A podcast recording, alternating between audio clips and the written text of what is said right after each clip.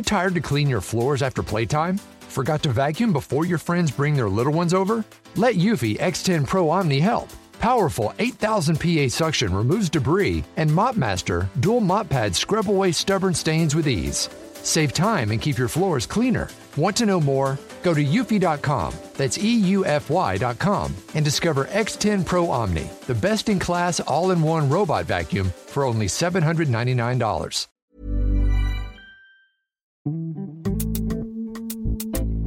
Bonjour à tous et bienvenue sur ce nouvel épisode de La politique en mieux. À moins que je sois votre seule et unique source d'informations hebdomadaires, auquel cas je vous remercie mais je vous le déconseille vivement, vous savez pourquoi des poubelles brûlent devant chez vous depuis quelques jours. Je vais quand même être sympa et prendre en compte le fait qu'Olivier Dubois a probablement pas pu s'informer sur les derniers mois, en vous faisant un résumé. La réforme des retraites a été officiellement adoptée à l'Assemblée nationale après le déclenchement par le gouvernement de l'outil constitutionnel dit 49.3, c'est-à-dire le troisième alinéa de l'article 49 de la Constitution. En quoi ça consiste exactement?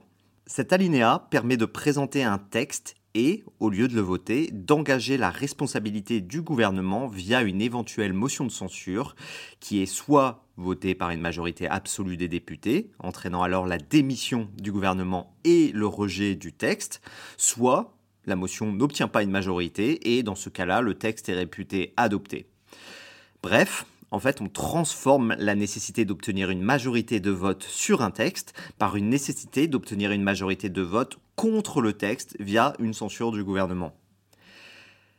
Et pour fêter donc le recours à ce 49.3 sur la réforme des retraites, il y a eu de grands feux de joie célébrant la centième utilisation du 49.3 sous la 5ème République sur la place de la Concorde.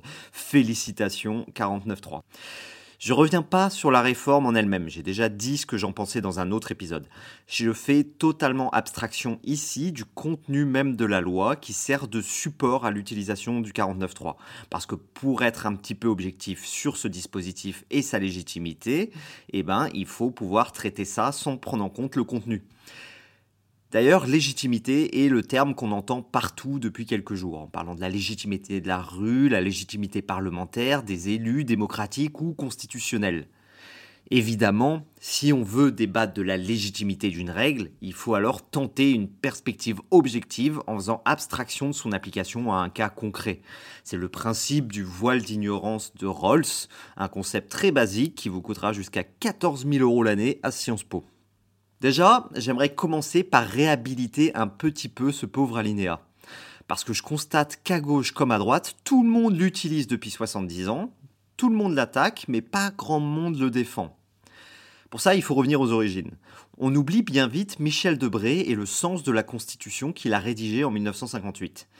La crise d'aujourd'hui paraît tellement importante et fondamentale qu'elle empêche tout recul historique. Il faut donc rappeler que la Constitution de 58 sous laquelle nous vivons est un 10 sur 10 sur l'échelle du parlementarisme rationalisé. Le parlementarisme rationalisé guide la Ve République.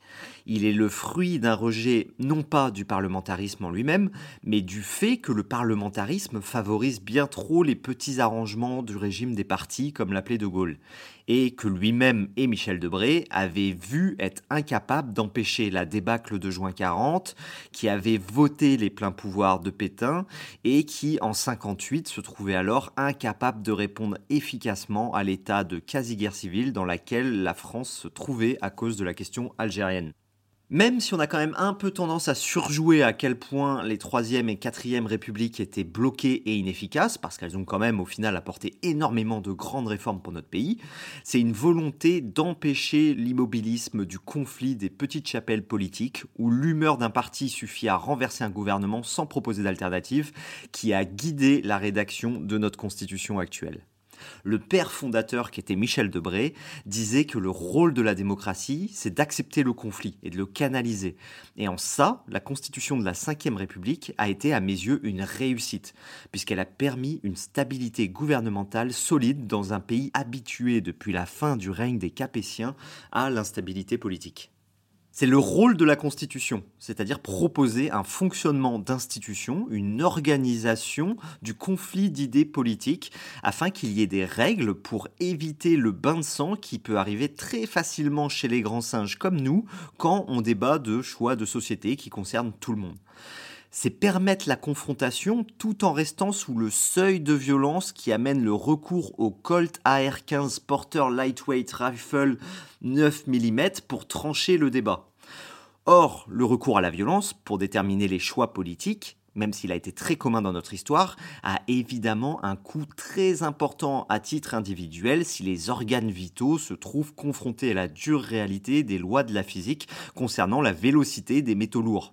Mais en plus du coût de la violence pour la détermination des choix politiques, il s'agit en plus d'une très mauvaise méthode pour choisir la solution optimale pour faire des choix communs. Donc voilà, ça c'est pour reposer les bases de ce que doit être une constitution. Et je pense que c'est dans cette perspective de volonté d'organiser le conflit dans les institutions qu'il faut replacer le 49-3. En gros, le 49-3 d'un point de vue politique, c'est quoi?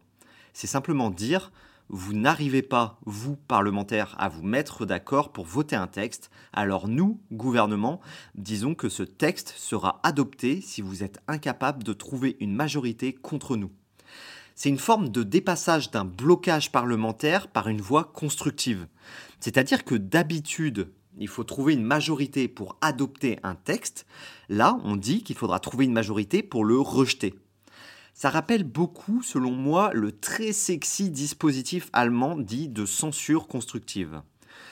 C'est un dispositif où, pour éviter de retrouver tout le problème d'instabilité gouvernementale qu'a connu l'Allemagne sous la République de Weimar et qui a entraîné un bon petit nombre de bricoles politiques au début des années 40, l'Allemagne, enfin sa République fédérale, a décidé de limiter la capacité d'un gouvernement à être renversé uniquement si les parlementaires, et une majorité d'entre eux, arrivent à trouver un autre gouvernement à proposer.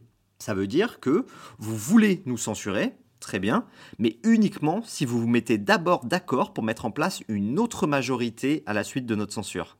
Tout ça a été mis en place, en fait, le 49.3 et la censure constructive, parce que c'est bien plus facile de trouver des partis qui seront tous contre quelque chose, plutôt que des partis qui seront d'accord ensemble pour quelque chose d'autre.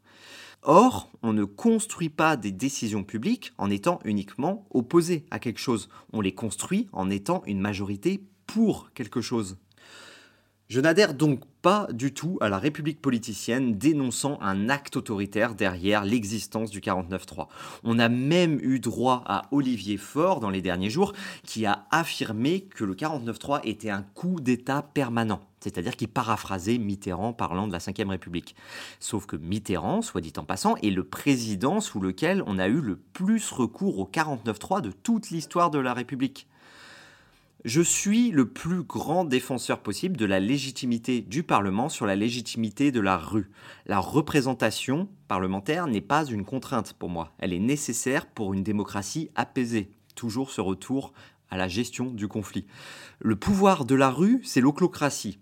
Et plus d'une fois dans notre histoire, la gauche a été très heureuse que la rue ne fasse pas plier le Parlement. Que ce soit sous la crise boulangiste, le 6 février 1934, ou plus récemment durant le mariage pour tous. Et je suis un citoyen très heureux que le Parlement puisse parfois résister à la pression de la rue. Cependant, c'est indéniable que le gouvernement n'a rien fait pour maintenir la légitimité du Parlement face à la rue. Il est passé de façon inédite par une loi de finances rectificative de la sécurité sociale pour faire adopter la réforme de retraite, limitant le temps de débat à l'Assemblée. Puis il est passé par un vote bloqué au Sénat là où il n'y avait aucun problème pour faire voter le texte. Et aujourd'hui, il a dû passer par le 49.3 pour le faire adopter définitivement à l'Assemblée. L'exécutif a selon moi le droit de ne pas écouter les poubelles qui brûlent. Mais il n'a pas le droit de nier que pour répondre au poids de la rue, il faut mettre tout le poids de la légitimité démocratique et parlementaire dans la balance.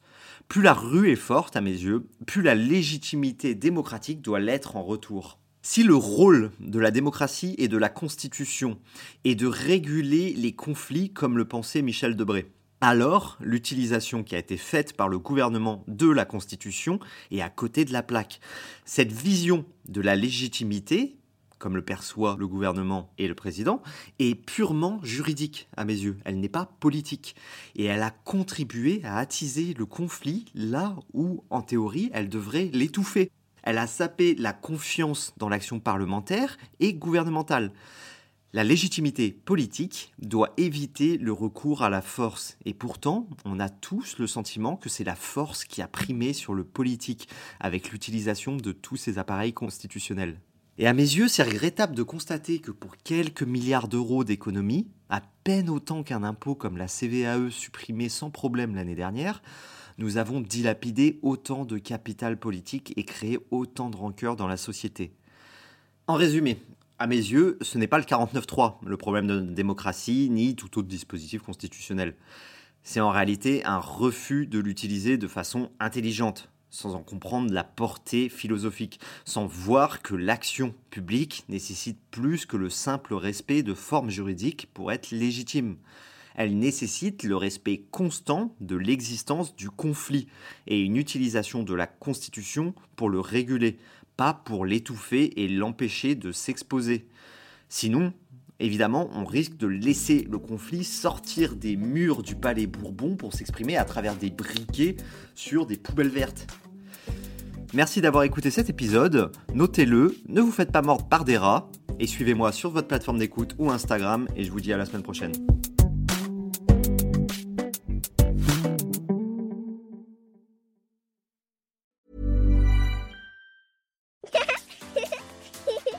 Tired to clean your floors after playtime? Forgot to vacuum before your friends bring their little ones over? Let Eufy X10 Pro Omni help. Powerful 8000 PA suction removes debris, and MopMaster dual mop pads scrub away stubborn stains with ease. Save time and keep your floors cleaner. Want to know more? Go to eufy.com, that's EUFY.com, and discover X10 Pro Omni, the best in class all in one robot vacuum for only $799.